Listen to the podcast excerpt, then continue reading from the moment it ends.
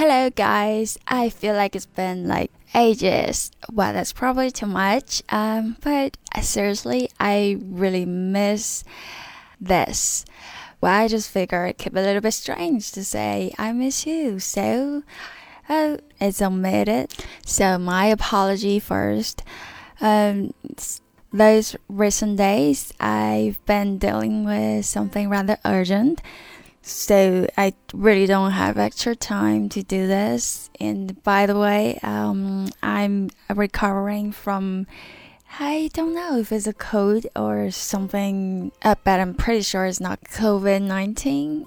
But uh, right now I'm feeling alright. But at least my voice uh, it does not sound like uh. Okay, okay. Uh, back to music. So what are we gonna listen today? We're gonna listen to a song called Man in Uniform, performed by a band from Taiwan, Ji Fu Yue Tuan. So I actually found out uh, this band. I think it's in the Strawberry Music Festival or MIDI Festival. I can't say for sure, but I actually saw them play, saw them performing, and well, I have to say, they're really good. I like their style. I came so close, you know, buying one of their records, but I didn't. I don't remember why, but I kind of regret it now. Honestly, I don't know anything about Jifu Yuan, but I saw them playing. I have to say they're good. Oh, right, I already mentioned that. Yes, just to prove how good they are, listen for yourself. Man in uniform.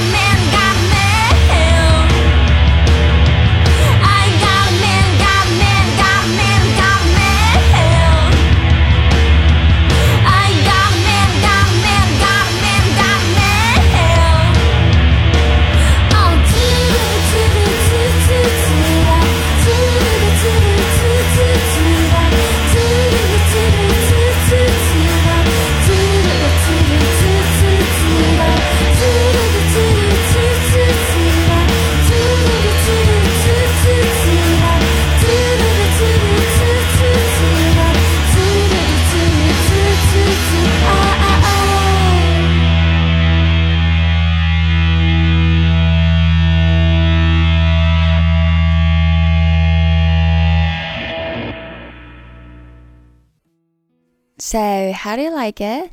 I think uh, they're kind of cool. Um, I can taste a little bit Yeah Yeah Yeahs, which is another famous band. We're probably gonna listen to Yeah Yeah Yeahs tomorrow.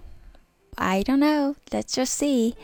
Um, I want to say something about the lead singer, uh, a female singer. Uh, I I don't know what's her name, but as I said, I saw her on the stage. She's like really charming with short hair and a really nice figure. And of course, fantastic voice. The reason why I want to mention her is because she reminded me of someone else. I had a really good time with this person, uh, with friends, but we're not in contact with each other for some reason we went to see the music festival together. Uh, I, I can't remember which one. I think it's um, Strawberry Festival. It was like uh, quite early, like years ago. I just want to say something to this person because it's not like uh, we talk to each other anymore. So I don't think I have a chance to say this, which is why I'm just gonna say it here because Right, I just want to thank her for a lovely time. Well, that's all. Oh my goodness, that's like too short, but I'm I'm seriously sincerely saying this. Okay, thank you for listening to my rambling and um, see you tomorrow guys. Bye bye.